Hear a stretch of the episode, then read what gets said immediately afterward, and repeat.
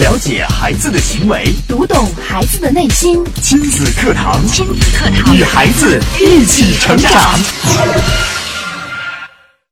每个人都有情绪波动的时候，这是人与生俱来的心理反应。成年人可以凭借意志力克服不良情绪对自己的影响，但儿童往往很敏感，其行为方式主要受情绪影响。只有让孩子学会恰当的表达情绪，才能培养出快乐、自信、知理的孩子。本期亲子课堂邀请亲子专家、亲子课堂创始人迪兰老师带来《理解孩子的成长之读懂孩子的情绪》。亲子堂近日关注理解孩子的成长之读懂孩子的情绪，主讲嘉宾亲子堂创始人、亲子教育专家迪兰老师，欢迎关注收听。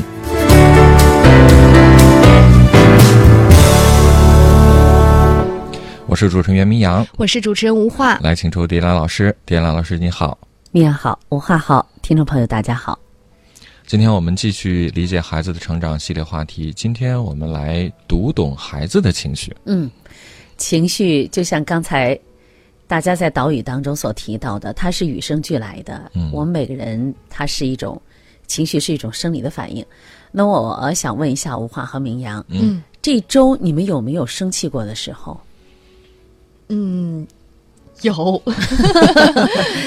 呃，看来明阳是没有哈。我我在想，大概就是、 呃这这周的主导情绪应该不是生气，啊 应该是稍微就是焦虑有一些，啊、有一些焦虑，对，那是不是会有一些情绪低落的表现呢？会啊，然后这一天当中，你是一直处于一种快乐亢奋的状态吗？当然不是了，嗯，会有其他的一些体会吗？嗯，会会的。会波动，嗯，都有哪些方面呢？嗯，我觉得就像每一天早上刚起来的时候，是新的一天开始了，精神头很饱满，这一天即将发生什么事情不知道，就那说充明满了昨天这种晚上休息还比 较好。然后，当一天忙碌的工作结束之后，回到家吃完饭的那一刻，就会觉得长长的舒一口气。哎呀，今天这个对领导安排的任务终于完成 了。啊，嗯还有，如果一晚上没有休息好，哦，哎呀，我们一大早起来的话，就会有一种不同的情绪在萦绕、啊，嗯在流动，嗯，可能就会觉得怎么又上班了，烦死了。对，我每一天的情绪可能都会受你当天的心情的一些影响。对，那有些家长就会说了，我每天都在调整我的情绪，我知道啊，嗯啊，我我虽然我今天我不愿意上班，但没有几个说我今天我就不上班了，因为上一天班挣一份工 资，对，不上班就没有钱，是的，啊这是很现实，这也是我们成人随着自己的这个呃。意志力的增强啊，包括包括包括我们作为一个社会人的综合能力的增强啊，我们更好的去调整自己的行为方式，你要去应对。即使你有不太好的情绪，不好的情绪嗯那你可能在工作当中也要进行一些调整。当然了，每个人能力有大有小，有高有低。嗯那可能我们会看到有些人在生活当中，在工作当中，他与人交往啊，就一直表现的情绪方面就比较比较比较平和一些。嗯但有些我们身边的一些同事啊、朋友啊，可能在自我的情绪管理方面就稍微差一些，对这是能力的培养问题。嗯，那我们要以此来理解一个孩子他的成长，他也不可能是我的情绪从小到大。啊，是非常顺畅、直线上升的过程，它中嗯间是的可能一定也出现一些像螺旋式啊、起起伏伏啊，嗯这都是很正常的。孩子的情绪发展也是这样的。嗯比如说我们生活当中，还包括咱们的粉丝、咱们的亲粉们，对，往往会问一些问题，说我的孩子啊，有的时候就会无理取闹嗯，啊，莫名其妙就会大哭大闹，对而且脾气特别暴躁，对，很不好去给他管理。你说我去怎么样改变他这个脾气呢？嗯嗯怎么样让他说话细声细语一些呢？嗯啊，不要大喊大叫，碰到任何事情只会以这种火爆的方式方法去处理。这也是很多家长的啊、一些很头疼的一些事情。是，那面对孩子这些不同的情绪表达的背后，我们怎么样去捕捉到他的信息呢？嗯这是需要我们家长们要对动一些心思的哈。读懂孩子的情绪。对，所以我们今天这个主题叫读懂孩子的情绪，因为我们说到所有情绪的背后都一定有他情绪的来源。嗯，那这个情绪它基于什么样的啊、一一种表现呢？它一定是这样，它可能是饿了，也可能是哭了。对比如说，我们就拿哭来讲，嗯，哭可能是什么引起呢？它背后是一种什么情绪？也许是委屈，嗯对呀、也许是不满意，不满意，嗯，也可能有愤怒，愤怒，对吧？伤也可能是有心悲伤。对所以我们讲七情六欲，七情是什么呢？喜怒忧思悲恐惊嗯啊，悲恐惊。嗯，快乐是情绪吧？对，嗯，愤怒也是一也种是情情绪，绪悲伤、忧思啊，这个恐惧啊、害怕，它都是一种情绪的表达。那我们做家长的、做父母的，你就要去了解，一个哭后边就会有很多很多种的嗯情绪潜藏。那更何况在生活当中，这个孩子嗯用一种情绪去和父母进行沟通的时候，嗯，那我们的父母就要读懂情绪背后他的信息是什么了。对，但是我们生活当中看到有很多的爸爸妈妈说：“那我的孩子不跟你沟通啊，他不告诉你，啊，你问他你到底怎么想，到底怎么了，只会哭。”那我们就要了解孩子为什么哭，嗯孩子为什么要用哭的方式去表达，靠我们父母自己去琢磨。有的时候我们会很急，有看到有一些父母说：“你说吧，你哭什么哭啊？有有什么好哭的？对对，闭上嘴。”嗯，不要哭也憋解决不了问题啊，对啊，闭上嘴，想说什么给爸爸妈说清楚，是，不许哭。对，我们就无端的就把孩子情绪宣泄的闸门给封堵上了。嗯这个孩子他情绪的表达，也未必一时一刻。就像我们成人在生活当中，在工作当中，我们可能在对同事的不满，包括对自己的老板的不满，他可能也不是一下子，他忍呐啊忍呐忍呐忍到忍无可忍的时候就开始爆发了，爆发了。嗯所以，对于我们很多家长来说啊，呃，我们既要去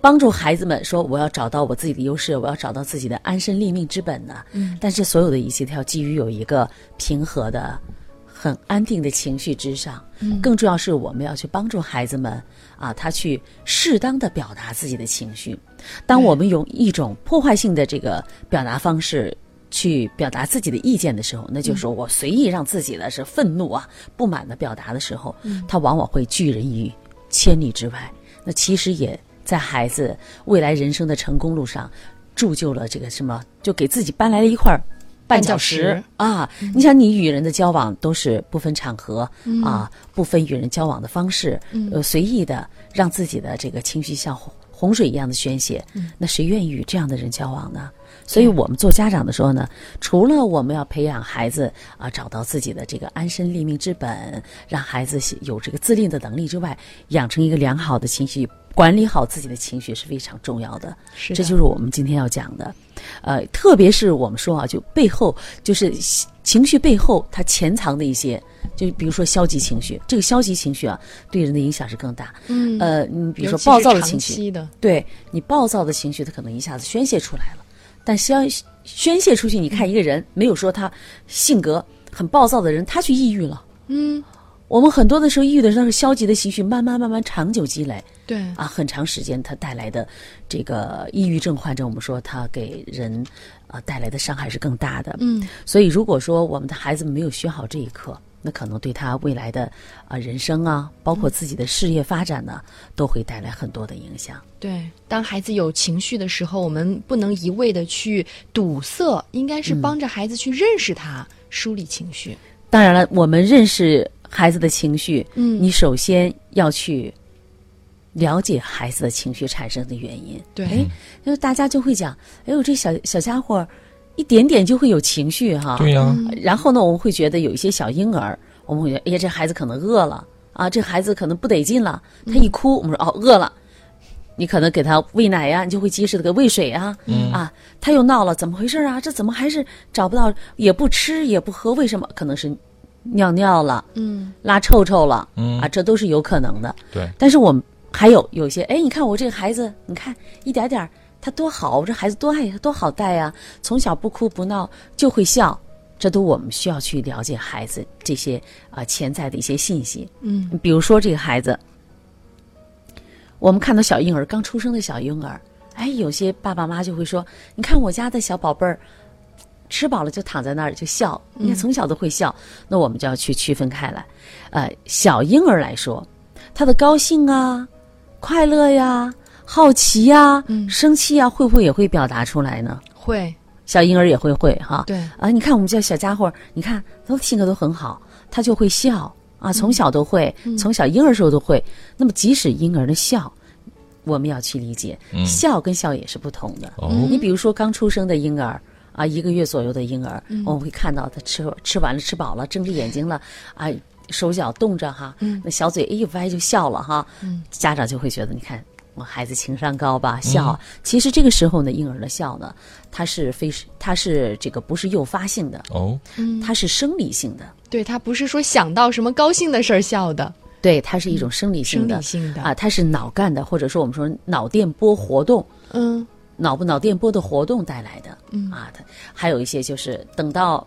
三个月以后的时候，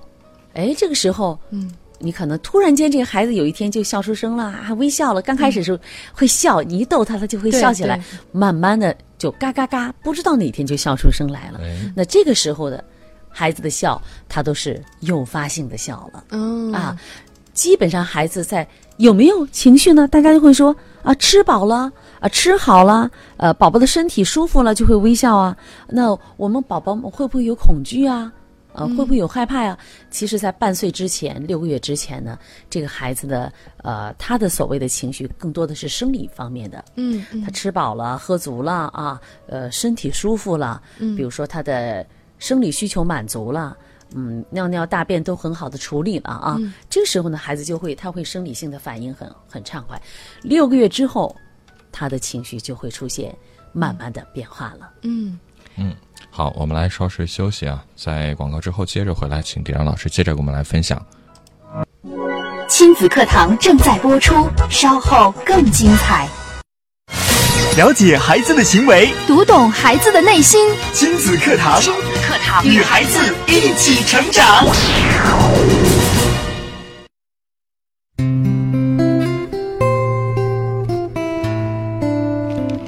好，欢迎继续回到正在播出的亲子课堂节目。今天的亲子课堂为大家邀请到亲子课堂创始人、亲子教育专家迪兰老师，带来《理解孩子的成长之读懂孩子的情绪》。我们接着请迪兰老师跟我们分享。嗯，呃，有很多人说小婴儿也会有情绪吗？刚才我们也谈到了，其实，在研究者当中啊，心理学家呃，对于小婴儿的对于情绪的表达以及对情绪的识别是进行过一些研究的，比如说这个对十周。十周大的孩子，就对他们就已经有、有有一些表现，说哎，对这些孩子表现出来父母不同的、呃这个面部的情绪表达，包括肢体上的，这个孩子会不会对情绪有感觉啊？啊，他能不能够认识成人这种情绪啊？做了这样一个实验，就发现呢，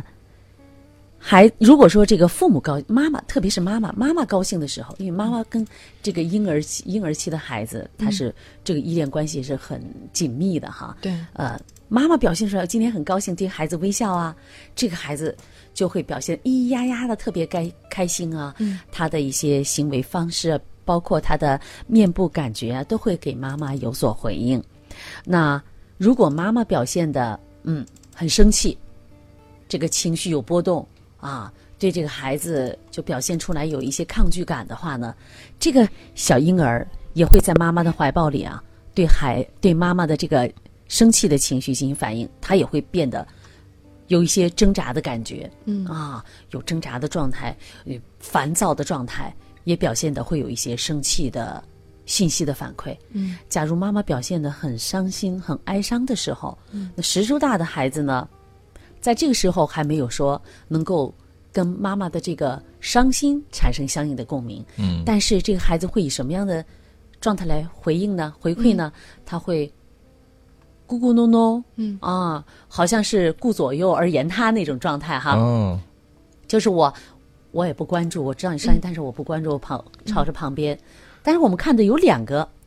这个研究者发现有两个方面的反应是非常的鲜明的，一个是妈妈你生气的时候，嗯，这个十周大十周大多婴儿多大呀？也就是七十多呃七七十天嘛对，啊，两个多月。对那么这个孩子就会对生气有所反应，哦然后对妈妈的高兴呢也有所反应。但是我们这样的这样一个研究的报告呢，也并不能够就是很准确的去表达这个小婴儿就完全能够识别成人的呃这种情绪的变化了。嗯但是，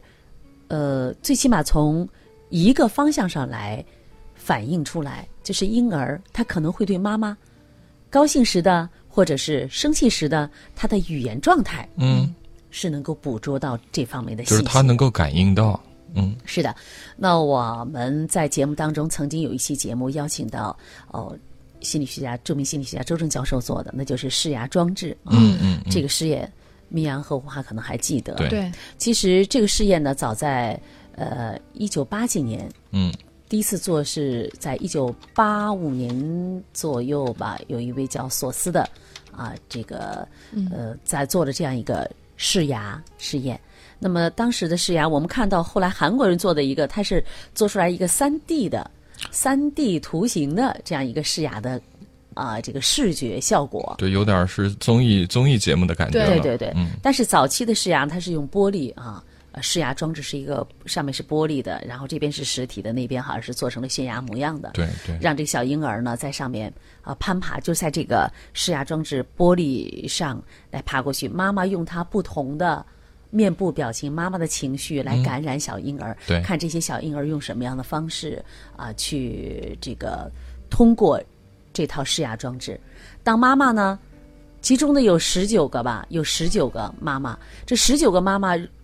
表情上就表现得非常的开心、愉悦、爱啊，对孩子的呼唤。这小婴儿呢，就通过这个试牙，通过这个试牙装置，就爬过了悬崖，嗯奔向了妈妈。其中是十七个孩子过去了，还其实当初还有两个孩子没有过去，哦但是当这十九个妈妈以一种很忧郁的面部表情面对孩子的时候，这些小婴儿们没有一个过去的。哦那从这个角度上来说，其实我们的孩子们，我们的小婴儿啊，这个就会爬六六周以上的，有的一岁左右的孩子，嗯他们已经能够完全的通过妈妈的这个情绪哈、嗯表达，能够和妈妈产生共鸣了。对，特别是妈妈悲伤的情绪，对他们的影响是非常强烈的。嗯，孩子那么小都可以感知情绪了，是的，当然，对于索斯的这个试牙装置的实验，哈，呃，社会各界提出了批评质疑，对说你这样的话，你对孩子的带来的影响，可能是潜在的影响是非常巨大的。嗯，包括后来韩国的综艺节目，呃，又一次把这个试牙实验搬出来之后，哦，引起了一片这个可以说是斥责之声。包括我们嗯节目已经旗帜鲜明的对他进行的批批驳。对因为什么？这个孩子通过这样一个试牙装置之后，我们除了这个。呃，大家会拍手称快，说：“哎呀，妈妈的爱好伟大呀！妈妈的爱能够让孩子无视无视危险和火恐海惧啊！”嗯这其实是一个，就像我们当初说，这是很有毒的、有毒的爱、嗯啊，很可能造成什么？也许有一天，孩子在床上，嗯，在我们的小围栏里在攀爬，然后一看底下啊，没有关系，然后一迈腿从上面掉下来，对，嗯潜在的危险是很巨大的。这让孩子在最初界限感建立的时候对，他模糊了，是的，所以在从这个游戏当中啊，不从这个试验当中，包括从前面我们说十周的这个试验当中，我们都可以呃感受到孩子很多的情绪，他是可以通过妈妈传递的情绪来捕捉和习得的。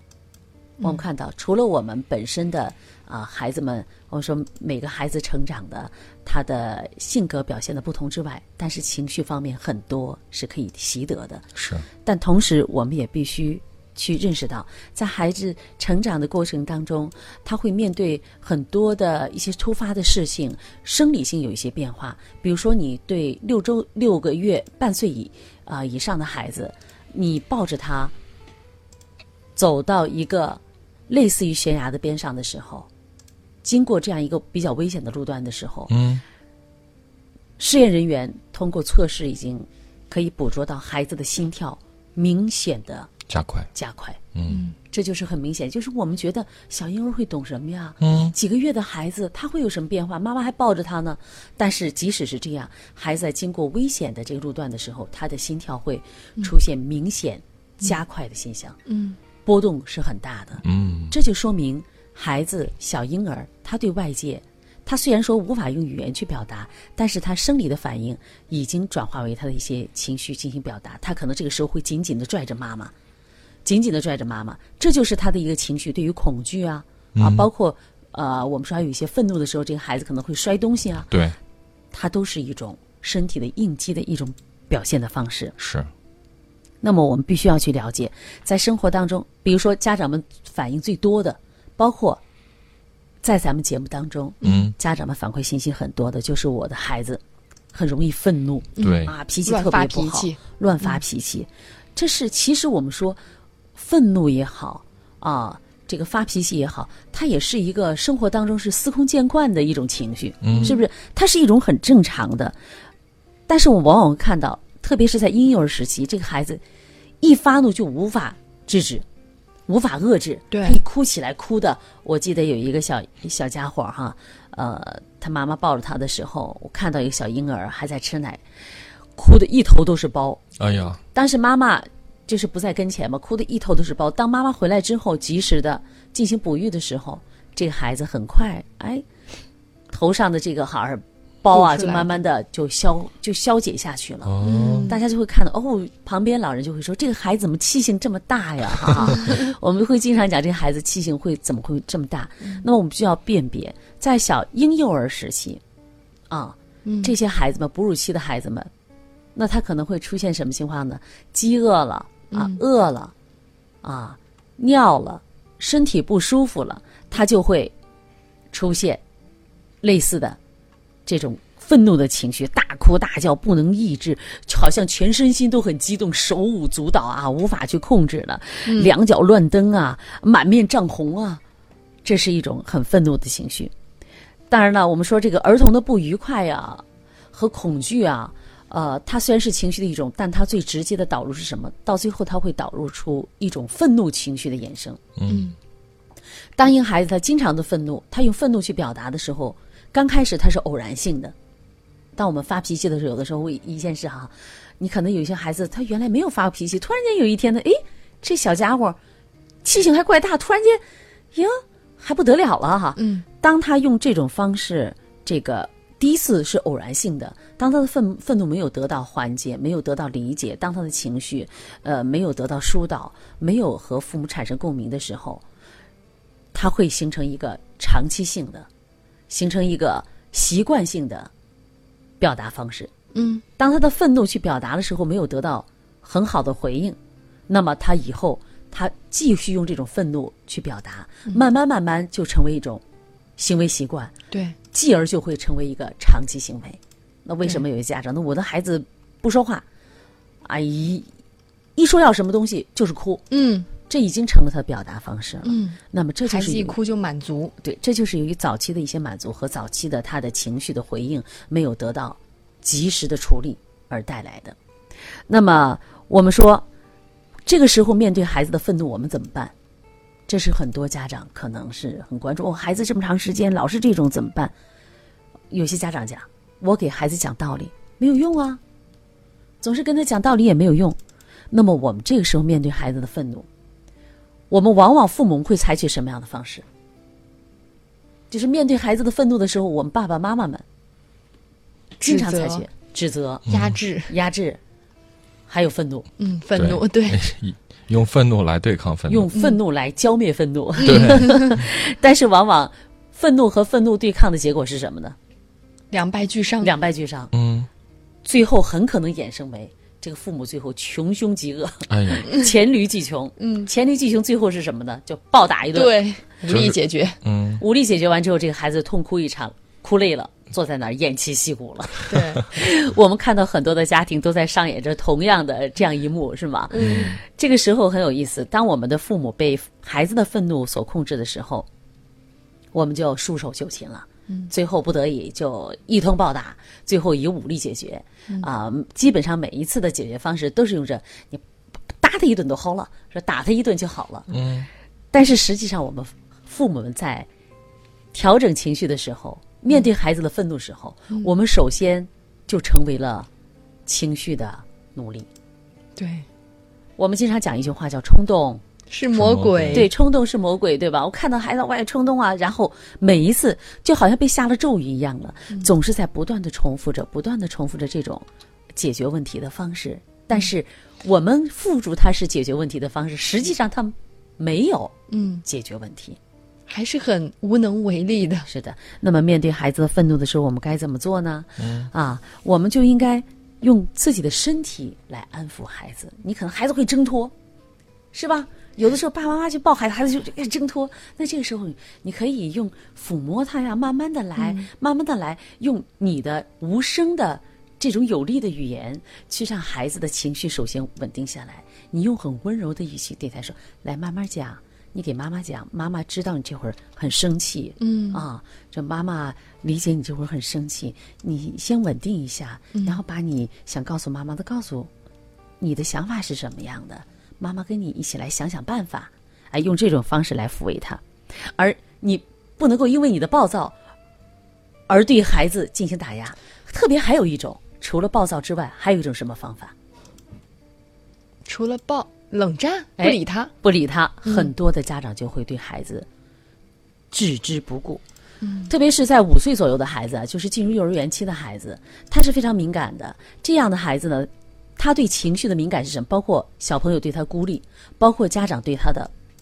就是用这种嗯冷战的方式嗯，啊，我就是不搭理你，其实更受伤。这个对孩子的打击是更大的。他因为一个孩子，他还无法去辨析自己到底出错在哪里。你或者这样讲，你对孩子的这种打击，可能最情感上的这种不闻不问，甚至比打暴打他一顿，可能带来的伤害会更大。哦，对，而且当家长和孩子都在气头上，都很生气的时候，再让家长去拥抱孩子，很难做说出到我爱你真的非常难。呃，这个有些家长说，嗯、有一个我记得有一个妈妈吧，就是她的孩子在练钢琴的时候呢，总是不能达到她的满意。我们且不说她用什么样的方式去对待孩子哈，早些早些时候呢，呃，她听了亲子课堂，早些时候呢，她。总是用这种暴力掐啊拧啊哈，听了亲子课堂之后呢，她就转换了一种方式，说她告诉我们说，她的孩子不练钢琴，她就抱着孩子说：“妈妈爱你啊，妈妈爱你啊，妈妈爱你啊。” 然后这个孩子呢，刚开始呢就会觉得哦是这样哈，就开始就很不情愿的开始练，呃，等妈妈一直在抱着妈妈爱你啊，妈妈爱你啊，这个孩子就很烦。嗯，哦当你的语言太多的时候，可能给大家带来的这种心理上的压力嗯这种压力是无形的。我们对想一想那个《大话西游》里，唐僧啊，唐僧是吧？哈，大家就会觉得啊、语言太多的时候，妖魔鬼怪都已经受不了了。 是的，所以妈妈就又又在听说用什么样的方式哈。嗯，那我们会后来就给他出的一些建议哈，提出的建议是，除了契约化之类呢，就是管住你的语言，嗯、然后给孩子相应的啊、呃物质的奖励啊，这都是适应的，包括孩子他提出来的啊。你们这个契约不是单方面的，这个妈妈进行了相应的调整，但是有一点很好，嗯，这个妈妈把自己的情绪管理的很好，管理无论孩子有了什么样的这样的情绪，她依然不急不缓，这个是需要修炼的。是啊，有些妈妈说，我怎么还是管理不了啊？哦、管理不了自己的情绪，面对孩子的这个愤怒的时候，我立马就像被点点了火的炮仗一样哈啊，马上给点着的炮仗一样对，我比他。我还要厉害嗯道高一 尺，魔高一丈。我魔高一丈，我的声，你的声音大，我声音比你还大。殊不知，这个孩子的大嗓门儿，孩子的暴脾气，就在妈妈的这种愤怒当中，一点一点的被助燃了。是，那我们要去了解的是，愤怒，愤怒是什么？刚才我讲了，愤怒它可能潜在的有恐惧，有不满，对，啊，它由不满和恐惧慢慢才引发来愤怒。我们要了解这个愤怒的时候，你就要去了解愤怒背后是什么。愤怒的背后是什么？你怎么去了解？嗯你用愤怒来对抗愤怒是无法了解愤怒的背后。嗯当孩子有不满的时候，当孩子有恐惧的时候，嗯他可能就会引发被有引发愤怒了。那么，在他刚开始有不满的情绪和这个恐我惧的恐惧情情绪绪嗯的时候，你就要介入去了解。包括有些孩子怕黑嗯，哎啊，这个孩家长就会说呀，我们家小孩很胆小，胆儿小，怕黑。首先你这种处理方式就不对的。对，因为你在人前，你对别人说孩子胆小和怕黑，其实就加重了孩子在心理方面，嗯啊，他的这种认识。那么孩子为什么胆小？孩子为什么怕黑？这里边其中也有很多嗯是习得性的。你比如说，这孩子嗯看到一个虫子就会大叫，敏感；看到一个飞蛾就会哇就会大叫，我说妈妈有虫子。有看到很多小对姑娘是这样的。嗯，那么，他的这种恐惧感是从哪里来的？我们很多的妈妈，嗯，看到菜上有一个小青虫都都会惊叫呀，虫子，表现的特别的夸张。对，你的这种夸张，就孩子就让孩子习得了他处理问题、面对一些问题嗯表达的一种方式。那么我们就要去看到孩子哇哇大叫的背后是什么，归根溯源的结果是什么。嗯他很可能是从我们母亲身上习得了这种情绪的表达方式。我们的情绪表达可以是很温和的，可以告诉妈妈：“妈妈，我今天有点不开心，有点不开心。”妈可能就会问他：“嗯为什么不开心呢？”我今天因为在班上小强打我了。那妈妈会哦，小强今天打你了，那当时当当时的情况是什么样的？我们在孩子的这种对话当中，你慢慢的就会剥离出来情绪背后可能潜在的一些原因。但现在我们很多的家庭存在的问题是，嗯，孩子不跟父母来进行沟通，对，只会用情绪来进行表达。是，嗯，好，我们来稍事休息一下啊，广告之后接着回来，请迪亮老师给我们来分享。那大家听到节目呢，也可以来说说您的观点和看法。嗯，在新浪微博，您可以关注“迪兰路言亲子课堂”，在今日话题帖后跟帖留言；通过微信平台添加公众号“亲子百科”，百是千百的百，课是课程的课。亲子课堂正在播出，稍后更精彩。了解孩子的行为，读懂孩子的内心，亲子课堂，课堂与孩子一起成长。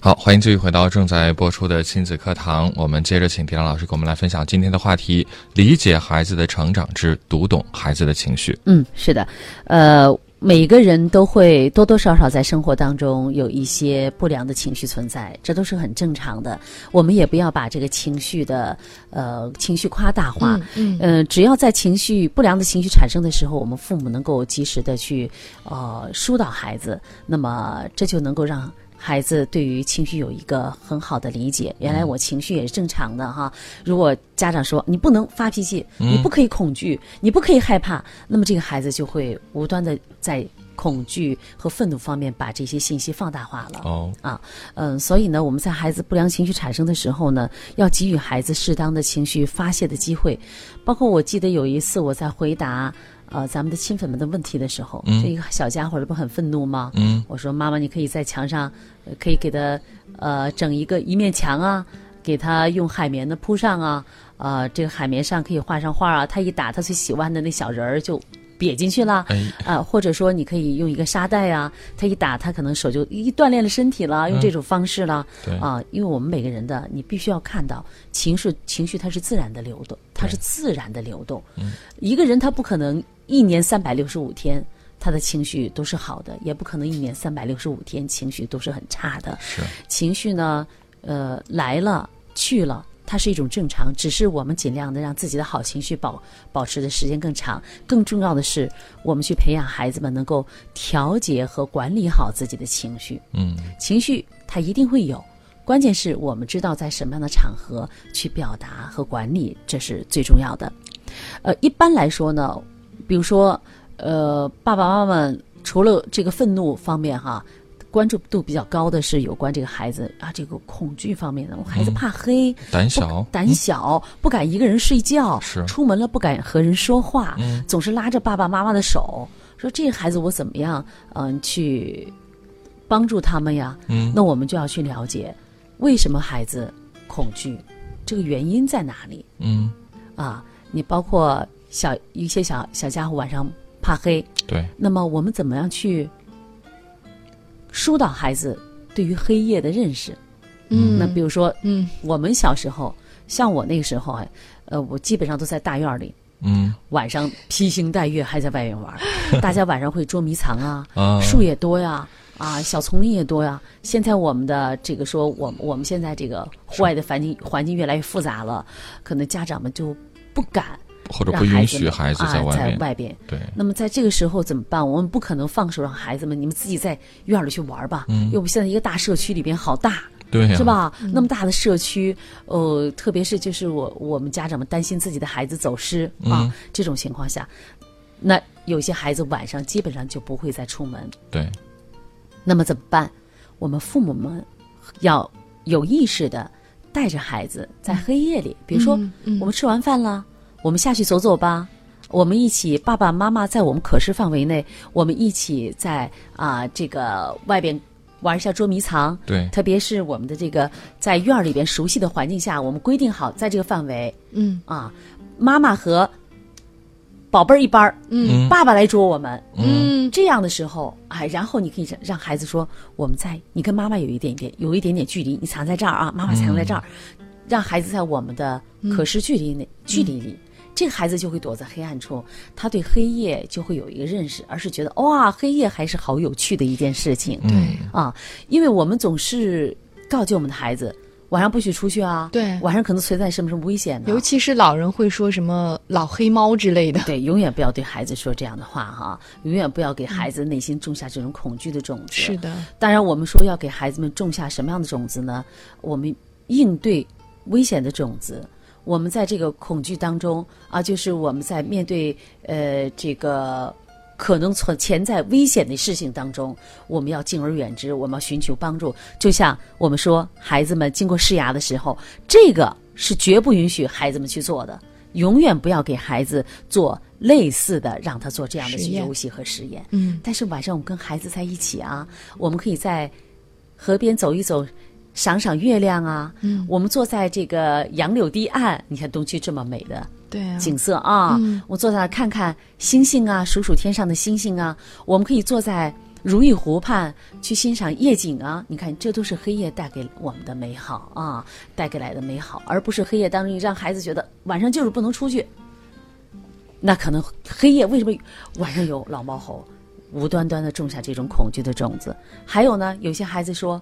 哦，我不敢一个人睡觉啊，为什么不敢一个人睡觉？这是恐惧，为什么？原因是什么？”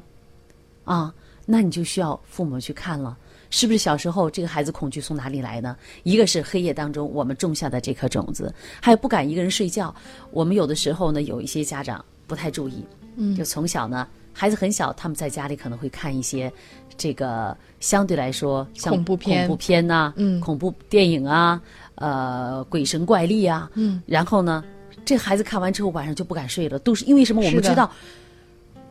鬼片儿啊，恐怖片儿都往往都是产生在什么时间呢？黑夜，都是在黑夜。你让孩子一个人去睡觉的时候，他就会觉得好恐怖啊。嗯，那么怎么去引导这个孩子？你就要给他梳理，一个是我们要杜绝这个孩子恐惧产生他的这方面的情绪产生的时候。刚才我已经讲了，七情都是都是情绪的一种，嗯，喜怒忧思哀恐惊，它都是快乐呀、那快乐肯定家长不会哦，这快乐的情绪为什么快乐？你不用去找，这快乐我们每个人都需要、啊，喜欢喜、喜怒哀乐，你都要去找、呃原因是什么？他为什么开心了？嗯啊，为什么害怕了？为什么恐惧了？为什么不敢一个人睡觉了？原因何在？关键出现这种情况，我怎么我们怎么去引导孩子？对，啊，包括有一些家长说，我的孩子给他分床，他不愿意分，总是不愿意跟我们分，嗯说是这太缠人了。除了缠人之外，潜在的原因是什么呢？对，你要去读懂他为什么不分床，分床的背后是什么？他一个人不敢在那房间里睡觉，嗯啊，不愿意一个人。除了对妈妈的依恋之外，背后是什么呢？我们都要去了解这一系列孩嗯子表现出来的情绪、背后的潜在因素是什么。当然了，孩子们各个年龄段啊，各个年龄包括这个呃恐惧感呐、啊，包括有一些愤怒啊，他各个年龄段表达是不同的。对，他可能是就特别是小婴儿，他说有的孩子呢，在幼小的时候可能呃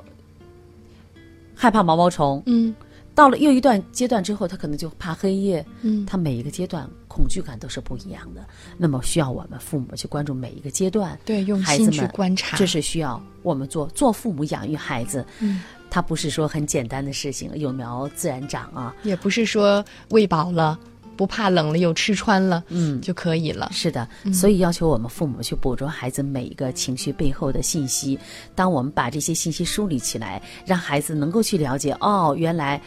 这些情绪代表的意义是什么。当孩子理解了这些情绪的时候，他就能才能够很好的去把握和管理情绪。